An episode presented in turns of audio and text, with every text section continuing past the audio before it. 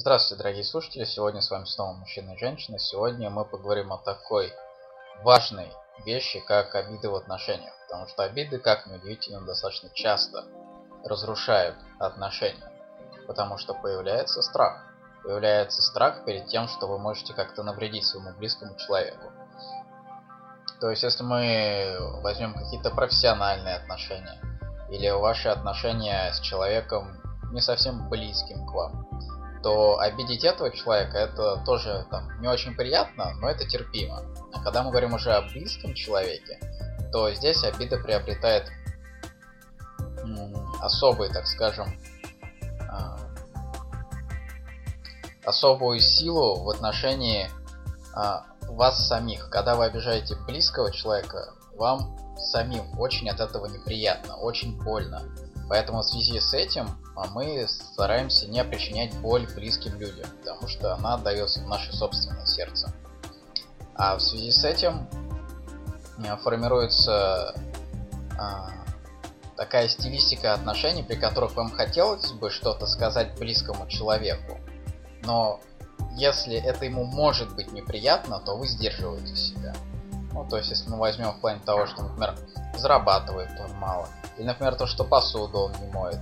Или, например, то, что борщ готовите плохо. Вот. Или, например, то, что в сексе что-то не устраивает и так далее. Все эти моменты вроде бы маленькие, вроде бы не совсем важно, они начинают замалчиваться. Вот.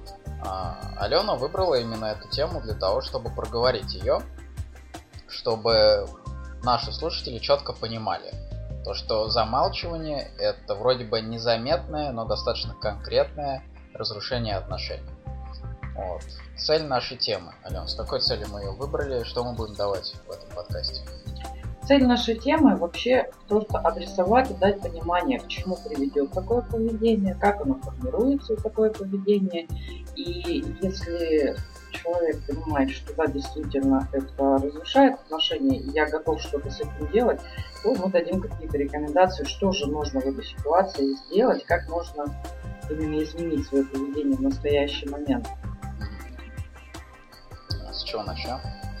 Ну, причины появления такого поведения, почему мы, собственно говоря, формируется этот страх, почему в какой-то момент мы начинаем себя сдерживать и не проговаривать те вещи, которые на самом деле думаем и хотим. Ну, смотри, я обрисовал свою точку зрения. Да? Она заключается в том, что близкого человека не хочется как это обижать, потому что эта обида возвращается. Твое мнение на счет какое? Мое мнение, есть несколько причин, много может быть причин. А, есть страх потерять этого человека, есть э, страх то, что он изменит отношения. Но опять-таки, что это разрушит как раз отношения. Если я скажу правду, если я скажу то, что я думаю, это как-то нас разделит, отдалит и так далее. Ну, снова таки, ну, в принципе, да, тут, в принципе, можно все подвести как к конечному результату, то, что я в итоге буду себя плохо чувствовать от его реакции. Ну, давай сразу задам вопрос, который, так скажем, очень сильно волнует мужчин, да? Mm-hmm. Женщины в отношениях, они как бы достаточно молчаливы плане высказывания критики. Ну, то есть женщины молчат как штирлицы, да, добиться от них конкретных а, недовольств, вот, что тебе не нравится и так далее, достаточно сложно. Ну, до того момента, пока женщина сама не взорвется, да, и не выльет уж от говна прям.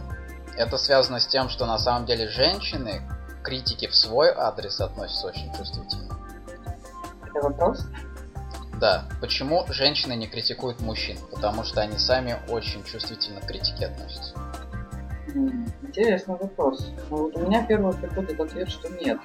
Что все-таки женщина больше боится задеть чувство другого человека. А почему женщина боится задеть чувство другого человека? Почему боится? Ну, потому что, наверное, основная причина, потому что она хочет оставаться хорошей для него. И то, что она будет его критиковать, ее, в ее же глазах делает какой-то плохой, какой-то неправильный, какой-то mm. не очень мудрый. А женщины очень сильно хотят выглядеть хорошо в глазах мужчин. Конечно. Ну, а если мужчина говорит о том, что ты какая-то не такая, ты некрасивый, ты не сексуальный, ты плохо готовишь, ты мало убираешь, ты мало работаешь, ты не ухаживаешь нормально за детьми и так далее. Как к этому женщина относится? Но если женщина достаточно мудрая, она выслушает аргументы.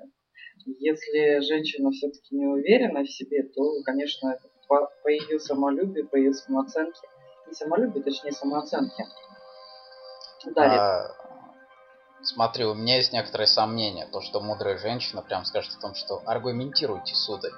Мне кажется, то, что даже самая мудрая женщина, если она услышит от самого любимого человека, то, что она какая-то не такая, это достаточно сильно по эмоциям пробьет. Нет, но это опять же зависит от того, насколько человек способен донести информацию, насколько мягко, насколько конструктивно. То есть если Я человек, если человек говорит, допустим, что мне э, любимая, ты не могла бы вот, ну, не носить короткие юбки, потому что ну, просто они тебе не идут. О, тебе гораздо... Недостаточно мягко. Тебе... В принципе, это достаточно мягко, потому что... То есть, если есть какое-то другое предложение, опять-таки, да, должна быть альтернатива. Да, то есть он говорит... Милая, ты не могла бы больше не носить юбки, а носить джинсы, потому что в джинсах ты выглядишь намного лучше. Да, ну по сути так же и с мужчинами. Как с мужчиной? Я имею в виду, любая критика высказывается всегда с какой-то с какой-то альтернативой, с какой-то с каким-то подчеркиванием достоинства. То есть ты указываешь на что-то, что нужно изменить, при этом а, именно акцентируешь внимание на каком-то достоинстве в то же самое время. Окей, в общем, я заблуждаюсь в том, что женщины очень э, чувствительно реагируют на критику не уверены, да, если женщина уверена, если женщина ну, осознает свою ценность, то она вполне нормально к критике Ну, следовательно, такая женщина может спокойно критиковать мужчину, правильно? Да. Следовательно, мы приходим к тому, что если в отношениях есть э, страх критики, так скажем, да, то mm. тот, кто не хочет критиковать, он на самом деле не совсем уверен в себе. Да. Что будем с этим делать? А, но причины появления все-таки давай разберем. Причина как, появления... Как, как формируется? Замалчивание обид, да? Причина появления замалчивания обид. Да. Ну, я говорю о простой вещи. Замалчиваются обиды, потому что если человек обижает другого человека, ну, своего близкого человека, он как бы ставит себя на его место, да? А если бы мне такое сказали? Если человек очень чувствительно относится к критике, он не будет критиковать, то что он не хочет приносить такую боль своему близкому человеку. Но это самая, наверное, вот идиотская ситуация, когда вроде бы уже хочется расставаться, да? Но при этом вроде бы симпатия к этому человеку все равно есть, и надо как это расстаться. И женщина, по сути, достаточно продолжительное время может замалчивать свое желание расстаться. Ну да. Это есть такое. Но смотри, мы рассматриваем сейчас уже больше следствия, то есть у нее уже сформировано это поведение. А все-таки причины-то они все равно из отношения к ней строились когда-то. У женщины, получается, есть опыт того, что ее либо критиковали, либо не воспринимали всерьез когда-то в детстве. Я-то вот про эти причины говорю, чтобы а, женщина, она же не признает, не кажется же признает, что у меня низкая самооценка. Все считают свою самооценку вполне на достаточно высоком уровне. При этом, когда вот начинаем разбираться, что как ты себя ведешь, я веду себя вот действительно вот так и так и так. Вот он меня ноги вытирает, а мне его жалко. И вот это вот именно поведение, оно формируется из детства. Я так к детству опять хочу вернуться. что то есть действительно, чтобы диагностику провести для себя, посмотрите, как к вам относились, как вас, насколько вас вообще слушали, насколько вами интересовались. Потому что если этого не было в вашей жизни, однозначно самооценка проблема. И в любом случае вы будете стараться угождать. Может только близким, а может не только близким есть вами будут пользоваться, а вы будете постоянно страдать и не понимать, почему это снова произошло со мной. Наступать на одни и те же грабли. А, система какая? Система заключается в том, что если вас критиковали в детстве, у вас в любом случае, ну, родители именно близкие люди, да? Критика от родителей всегда большие травмы оставляет, потому что от родителей зависит биовыживание. Поэтому мозг начинает очень сильно бояться если те люди, которые меня кормят, меня критикуют. Следовательно, они меня могут бросить в любой момент, и я умру там на обочине одна или один. А, поэтому мозг критики со стороны родителей относится очень чувствительно и пытается любыми способами задобрить, так скажем, родителей, да? При этом, как бы, если человек критикует, если у него просто есть привычка критиковать, вы его задабриваете как угодно, он все равно вас будет критиковать, потому что он хвалить не умеет, так скажем. Да? На самом деле есть достаточно много людей, которые там росли достаточно в сложные советские времена, послевоенные и так далее. Да? Вот я вас уверяю, там было не до веселья и не до похвалы. Там была реально достаточно жесткая борьба за, за выживание. Поэтому люди, которые послевоенные, это очень сильно... Ну, травмированные. Да, травмированные люди, которые живут в основном на негативе, потому что они видели смерть, они видели голод, они видели, как вот это вот все было разрушено, как это все с каким трудом восстанавливалось и так далее. Это очень стрёмная жизнь, и на многих наших родителей она выпала. В связи с этим они как бы передают нам частичку этой жизни, которая заключается в том, что все плохо, как ты мягко сказал, частичку. Ну да, то есть э, у кого-то поменьше, у кого-то побольше. В чем фишка, как система работает? Если вы не можете на эту критику отреагировать, если вы не можете защитить себя, у вас самооценка упадет, родители ее убьют. Они убедят вас в том, что все плохо, вы все делаете неправильно и так далее. То, что ничего у вас не получается и не получится. В связи с этим, а, единственный способ стать нечувствительным к критике это научиться ее защищаться от нее, обезоруживать. Для этого нужно иметь достаточно сильный мозг, так скажем, да, сильную аналитику, чтобы наедине с собой самому себе объяснить то, что мои родители не правы, да, или там меня в школе критикуют а, ни за что, или там то, что сверстники не правы, если говорят то, что я какой-то или какая-то не такая. То есть, если вы можете критиковать критику, критиковать критику, то вы можете защищаться. Если у вас не хватает, так скажем, интеллекта, чтобы обезоружить критику, то все, критика вас уничтожит. И, естественно, вы будете искать а, отношения, в которых, в которых ну, критика присутствует, потому что вы к ней привыкли. При этом сам, сами вы будете стараться не критиковать, потому что вы знаете, насколько это больно так, собственно, формируются отношения там жертвы и тирана, да. Просто один человек привык к тому, что его критикуют, и он не умеет от этого защищаться, а другой человек привык то, что он всех давит, то, что его никто не трогает. Вот люди идеально исходятся. Но есть и нормальные отношения, в которых а, обиды тоже замалчиваются. Вот. Это связано с тем, что а, действительно больно а, доставлять боль любимому человеку. Вот. Ну, это связано с тем, что любой человек, ну, каждый из нас переживал там в детстве боль тоже от родителей, да, непонимание и так далее. Мы знаем, насколько это больно, когда там близкий человек доставляет тебе обиду. Ну, в связи с этим, ну, никому мы этого не пожелаем, никому мы боль не хотим доставлять. Опять же, здесь проблема в том, что вы просто с этой болью так и не справились. Как она произошла в детстве, так вы до сих пор с ней живете. То есть вы не объяснили себе, почему родители себя так вели, почему родители вас обижали. То есть здесь без э, работы мозга и без работы интеллекта вообще никак не спастись. Ну, спастись, это, в смысле, Игорь имеет в виду то, что изменений и счастливой жизни, в принципе, в таком поведении вам не светит. Да, частных открытых отношений не получится создать. Да, потому что всегда будет оборонительная такая позиция. Мне больно, я защищаю другого от боли. То есть нам в любом случае нужны вот эти какие-то защитные границы, защитные барьеры.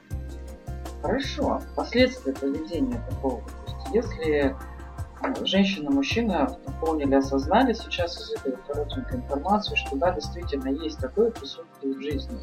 Давай нарисуем последствия такого, чтобы люди действительно осознавали, а зачем им менять что-то. Изменение дискомфортно всегда. Но последствия заключаются в том, что если вы начинаете замалчивать обиды, то вы перестаете давать своему партнеру а, информацию о том, какие отношения вас максимально устраивают, да? Чего вы хотите вообще от отношений?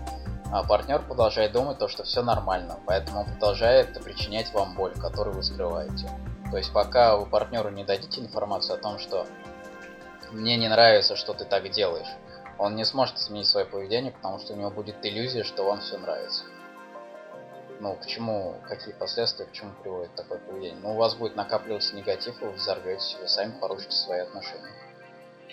Да, основное, что нужно здесь уяснить, само не рассосется. Угу.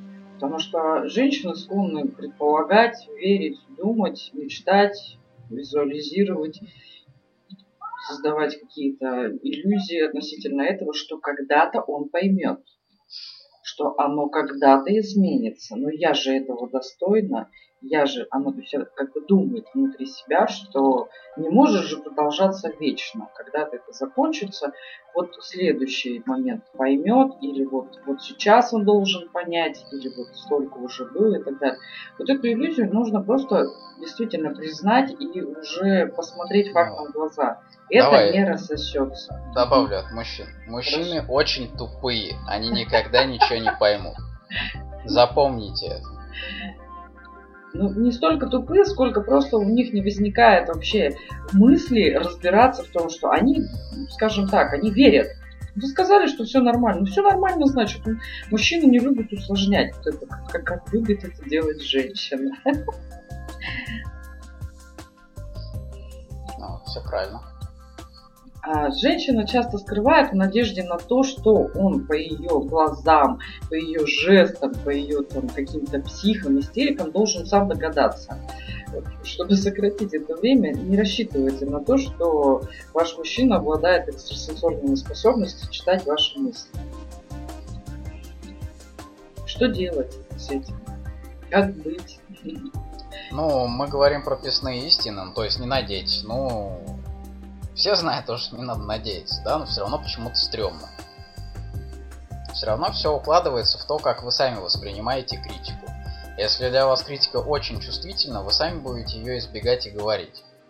Ну, потому что человек всегда избегает того, что ему не нравится самому в отношении себя. Поэтому, если вы хотите реально научиться разрешать данную проблему, открыто высказывать какие-то недовольства и так далее, нужно научиться воспринимать критику самостоятельно. То есть, когда вас критикуют, начать к ней нормально относиться, научиться этому. Опять же, где этому учат? В школе этому не учат, в вузах этому не учат. Учат только, опять же, на тренингах, у психологов и так далее. Следовательно, если вы реально хотите построить честные, открытые отношения, в которых вы не будете стесняться говорить то, что действительно у вас на сердце, нужно идти и учиться это делать. Да, по сути, чему мы обучаем? Мы обучаем смотреть на вашу жизнь, на ваши убеждения, на ваше мышление, на ваше поведение совершенно с другой точки зрения. Мы учим вас критиковать свою жизнь. Ну, по сути, это так и есть. По сути, да. Все вот такие изменения, которые происходят с человеком, когда он работает со специалистом, мы перенаправляем. То есть он свято верит в какую-то иллюзию, мы эту иллюзию подвергаем критике. Мы ее именно разрушаем, чтобы у человека формировалось совершенно другое видение жизни. Да. Высший пилотаж в чем заключается? Высший пилотаж заключается в том, что из любой критики можно а, вытащить огромную пользу, как и из любого негатива. А, ударили вас? Ну, плохо. Значит, надо что-то учиться делать, чтобы не позволять другим людям себя бить. Надо себя тренировать. Вот. Негативно здесь. Ну, ударили меня, но вокруг все сволочи. То есть, если вы признаете то, что у вас есть свои ошибки, если вы критикуете себя, то что если вас жизнь как-то ударила, то значит вы позволили себя ударить. Нужно тренироваться, чтобы жизнь, жизнь больше не могла а, достать вас правым хуком или левым джебом и так далее. Вот, нормальный подход, это высший пилотаж. Как это происходит в отношениях? Так, мне не нравится то, что там мне не нравится, как жена готовит борщ, да? Как это преподать жене таким образом, чтобы отношения наоборот вышли а, на новый уровень? В обязательном порядке а, нужно найти какое-то блюдо, которое она готовит хорошо. Ну там, не знаю, селедка под шубой, да? И вот сказать то, что, Мила, ты так офигенно готовишь селедку под шубой, ты вообще супер повар. Но вот с борщом что-то ты там где-то не дотягиваешь, да? Но я вообще не сомневаюсь, то, что ты и больше можешь научиться готовить хорошо. То есть преподать именно эту информацию как стремление к росту. а не как то, что ты какая-то плохая. В принципе, меня и так твой борщ устроит. Но если ты там добавишь того-то, того-то, я вообще буду в восторге. И так далее. То есть давать именно критику как некоторый позыв к росту. То, что я верю в тебя, то, что ты сможешь лучше. А то, что ты сейчас этого не можешь сделать на хорошем уровне, это просто говорит о том, что у тебя знаний недостаточно. Вот. Я тебе могу эти знания дать, или там интернет тебе может эти знания дать, или ну, надо кому-то пойти поучиться. Без разницы. Хреново готовишь борщ, научись хорошо готовить борщ. Все очень просто. Да, то есть такая критика, она позволяет, как бы, вы не осуждаете человека, а вы как бы ему на, на, плавно, мягко, нежно, заботливо направляете его в то русло, что как бы в этом вопросе нужно улучшить свои способности. И за счет этого человек станет еще лучше. То есть он уже хороший, она уже прекрасно готовит салат. Но если там еще с борщом потворить чудеса, то прям будет действительно на высоте. Ну да, или если человек действительно вас любит, и, в этом, и вы в этом уверены, да, то можете вообще рискованный способ сделать, который заключается в том, что там, а, если ты меня действительно хочешь порадовать, то приготовь больше вот так вот. Я буду в полном восторге от этого, да? Ну, естественно, если человек вас любит, ему будет по кайфу только построиться под ваши какие-то желания и ожидания. Ну и таким образом, естественно, человек поймет, какой борщ вам больше нравится. В этом плане, когда действительно люди уже находят общий язык друг с другом, как раз и строятся взаимоотношения на высказывании каких-то предложений. Да. Там, дорогая, ты можешь сделать вот так, или там, дорогой, ты можешь сделать вот так, вот так, мне бы это понравилось, или там еще что-то. И человек, он, он хочет, он желает радовать вас, он хочет, чтобы вам было все лучше и лучше. И поэтому он вполне адекватно относится. Но опять-таки нужно допускать, что он, он может этого не захотеть. И он имеет на это право, просто высказывает свою точку зрения. Опять-таки мягко. Но опять же, он не может не захотеть, если он вас любит. Ну да. В связи с этим, что мы имеем с обидами на высшем пилотаже? На высшем пилотаже мы имеем а, в обидах источник для подтверждения любви, во-первых, да, повышения комфорта совместной жизни, во-вторых, и, следовательно, в развитии любви, в-третьих. Если к обидам относиться как к дискомфорту, который необходимо научиться устранять совместными усилиями, да, то есть если человек говорит вам о том, что я не хочу этого делать, я не хочу так готовить борщ, ну, если мы там вместо борща возьмем ну, грубо говоря, мужчина, например, строит дом, да, женщине что-то не нравится. Вот, она говорит о том, что если ты сделаешь так-то, так-то, то мне будет очень приятно, потому что я хочу там, чтобы была там гостиница таких размеров в доме, да. Мужчина говорит о том, что я не, я не буду этого делать. Эта гостиница будет фиговой. Она просто не встраивается в общую структуру дома, например, да. Все, женщина может обидеться, потому что типа мужчина не прислушался к ней и так далее но лучше продолжить разговор. Может, действительно есть какие-то объективные причины, в которых вы не в курсе. Спросить, а как она не строится, а почему? Может быть, там можно как-то подправить все-таки план, потому что мне там очень важно, чтобы именно такая гостиница была. И так далее.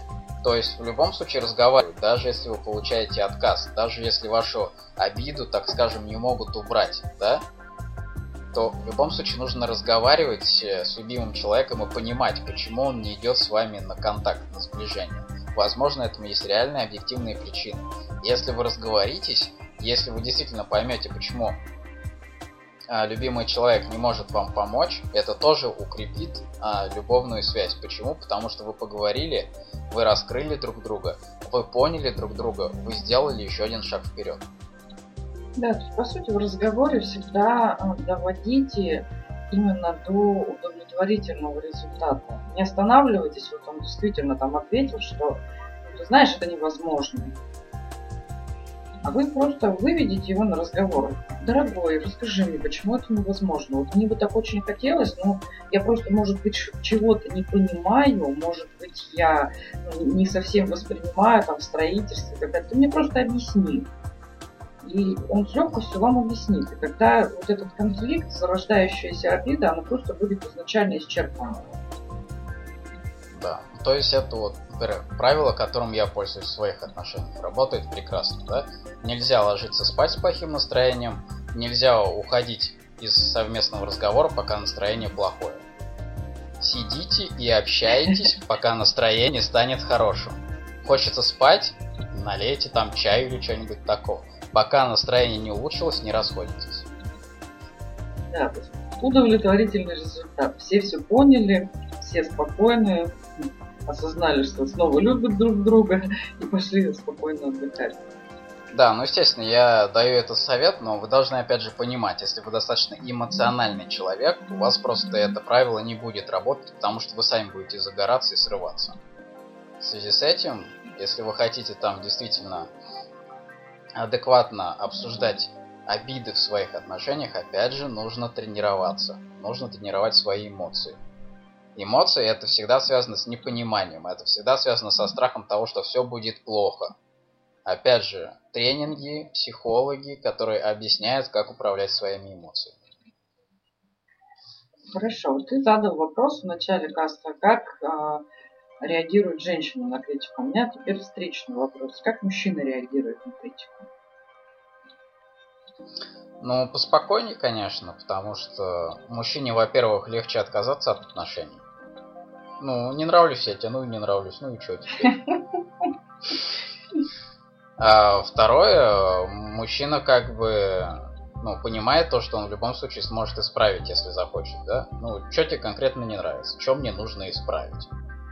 Но то есть более такой конструктивный подход, потому что мужчина, ну, как бы чувствует в себе больше сил, больше умений, больше уверенности.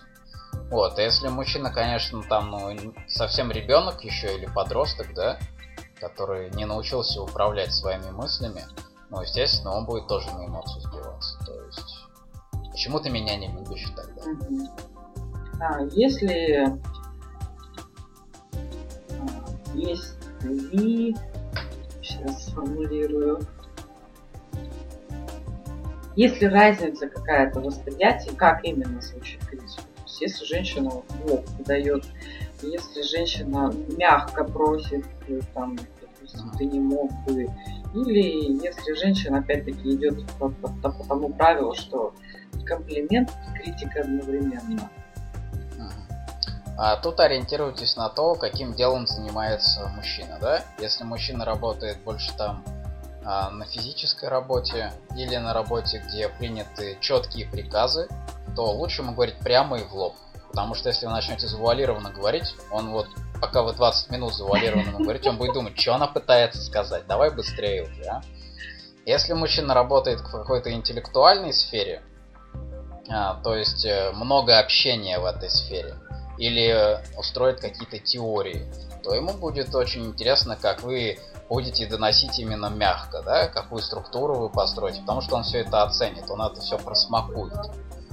Поэтому здесь э, смотрите, кем работает ваш мужчина, как у него мозг привык работать, каким приказом он привык. Самое главное, ну, уже скажи женщинам, чтобы они не боялись критиковать своих мужчин. Да, не бойтесь. Что здесь еще можно сказать? Вперед, критикуйте. Нет, на самом деле здесь дело-то даже не в том, что женщина пошла. Женщина действительно боится испортить что-то, как-то навредить. И здесь важно понимать, что критикуя другого человека, вы не разрушаете. Вы наоборот укрепляете и развиваете. Это совершенно другая сторона медали.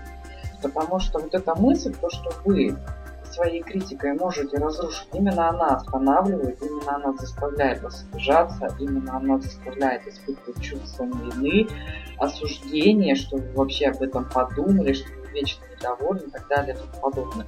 Все это копится, копится, и потом на того же самого мужчину выливается в виде абсолютно необъективных претензий. Да, то есть какая здесь система работает? Здесь система тактика и стратегия, да?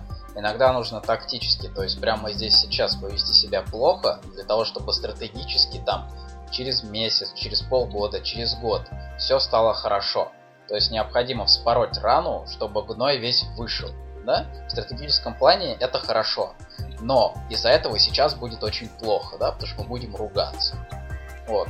Чаще, естественно, люди принимают решения тактической выгоды и стратегического проигрыша. То есть я уж лучше сейчас замолчу, чтобы сейчас все было спокойно и хорошо, а что там будет через месяц, через год, через два года, это не будем об этом думать.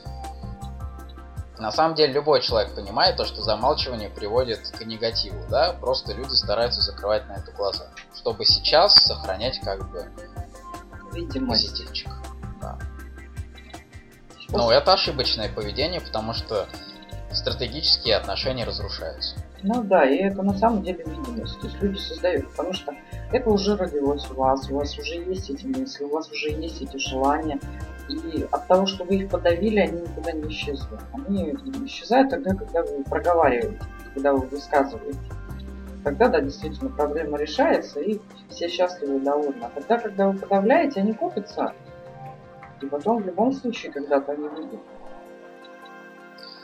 Да, ну давай дадим совет, что делать конкретно, да?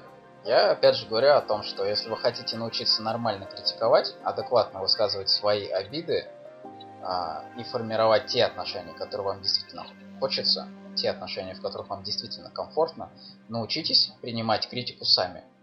У вас на автомате все это пойдет, когда вы научитесь сами принимать критику. Чтобы принимать критику, нужно научиться защищаться от нее, да? нужно научиться проверять ее.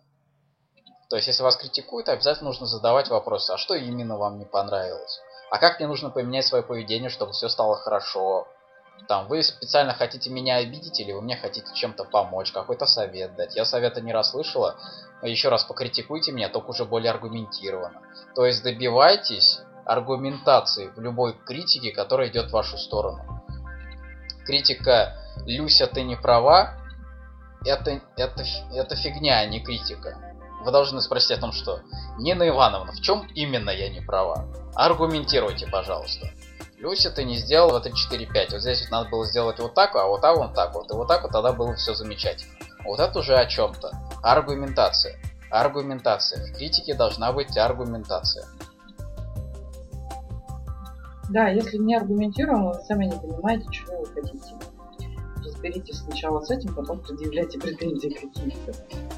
Да, то есть если вы поймете то, что критика на эмоциях, она на самом деле никогда не имеет под собой почвы. То есть если вам сказали, что вы какая-то не такая или какой-то не такой, и при этом не объяснили, как вам нужно поменяться, да, чтобы стать хорошим, то получив определенную долю а, аргументированной критики, вы просто поймете, как критика должна выглядеть на самом деле, по-настоящему, да? И вы уже просто перестанете реагировать на эмоциональную критику, на неконструктивную. Естественно, вы сами перестанете давать неконструктивную критику, потому что поймете ее бессмысленность и бесполезность, да? Вы сами начнете давать аргументированную критику. Так что ходите, просите вас критиковать и требуйте аргументации. И вы научитесь нормально высказывать свои обиды. Ну да, если не аргументируют, значит сразу делайте вывод о том, что человек, скорее всего, просто недоволен чем-то собой, а Да, не конкретно вами.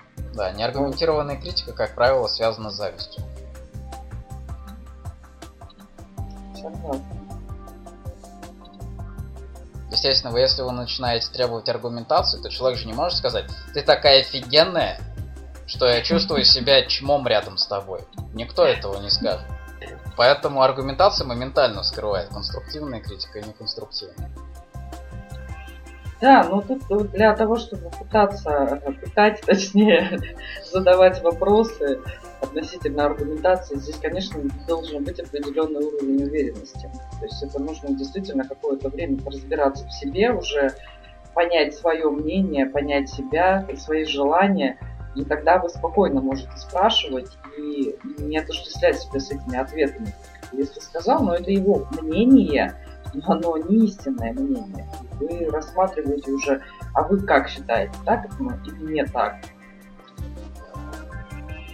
Согласен. Ну, естественно, если вы хотите тренироваться, то опять же советуем идти к специалистам, да? Потому что как бы любой специалист в плане тренеров, в плане психологов, это как бы человек, который тоже в своей жизни критики достаточно много наелся, вот, и как-то научился с ней работать. Знаешь, еще по специалистам хотелось бы сказать, вот выбор специалистов, ну, потому что у многих опыт уже, испорченный опыт, скажем так, искаженное представление о психологах, о тренерах, как можно выявить специалиста, который действительно вам подходит. Можно задавать любые вопросы, абсолютно любые. Если человек вам свободно на них отвечает, и достаточно просто, а не начитанно заумно там, то это говорит о том, что человек разбирается в данной теме, он не будет вас загружать какими-то умными фразами, он будет вам действительно давать простые упражнения, давать простые шаги и информацию доносить достаточно спокойно, которую вы будете легко воспринимать. Если вы задаете вопросы и человек перенаправляет вопросы на вопрос, тут опять-таки стоит подумать. Да, тут у психологов есть лазейка, которая заключается в правиле то, что психолог ничего не говорит о себе, да? То есть нужно говорить mm-hmm. только о человеке. Ну, кто-то называет людей пациентами, а кто-то клиентами. Вот. А, поэтому на самом деле эта лазейка, она позволяет скрыть свой собственный уровень внутреннего развития, так скажем, да? А человек, который реально достиг достаточно высокого уровня развития, он наоборот как бы гордится этим поэтому он будет рассказывать вообще не вопрос. Если вы хотите найти психолога, который достаточно быстро вам поможет с критикой разобраться, да, то вы сами догадываетесь, какой метод проверки самый эффективный. Покритикуйте психолога. Посмотрите, как он отреагирует. У вас прическа плохая. А что это у вас дипломов не хватает? Я видела там психолога с 20 дипломами, а у вас всего два. А что это у вас кабинет такой маленький? Блин, на стуле так неудобно и так далее. Начните работу с негативчика. Да, его сразу увидите. Если психолог э, на раз-два разберет вашу критику и что-то скажет, и снова образуется хорошая атмосфера, да, без напряжения, то значит психолог отлично работает с критикой, у него можно учиться. А, на этом прощаемся. Спасибо вам, что, что слушали. С вами были Алена Рябченко и Игорь Неповинных. А, мужчина и женщина. Если что, пишите ВКонтакте, добавляйтесь в друзья. Будем вам объяснять какие-то вопросы, которые вам непонятны. Всего доброго, удачи. Всего доброго.